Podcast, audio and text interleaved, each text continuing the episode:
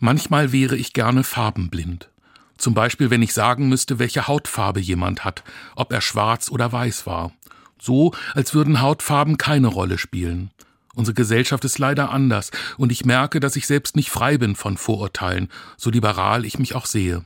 Das macht mich traurig und erfüllt mich auch mit Scham, zunehmend mit Sorge. Ich frage mich, wie ich in einer Gesellschaft leben könnte, in der ich zu den ängstlich Beäugten, vielleicht Benachteiligten gehöre. Farbenblindheit könnte nicht schaden.